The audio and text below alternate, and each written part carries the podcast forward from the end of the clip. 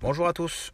On va parler en deux minutes hein, de cette affiche en prime time hein, aux États-Unis entre les Chargers de Los Angeles et les, euh, 49ers de San Francisco. Donc c'est un match qui se joue à San Francisco.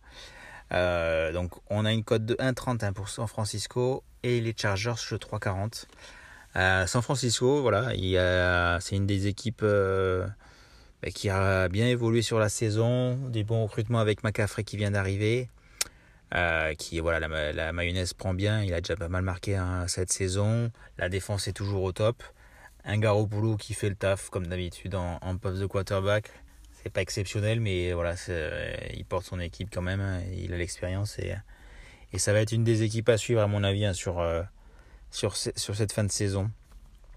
Et côté Chargers, beaucoup de blessés, toujours beaucoup de blessés côté Chargers. Euh, donc Justin Herbert, ça reste ça reste poussif, il porte euh, avec un, éclair, euh, une éclair euh, en running back, ça porte un peu, mais c'est même au niveau défense, ça reste, ça reste un peu moyen par rapport au potentiel qu'ils ont.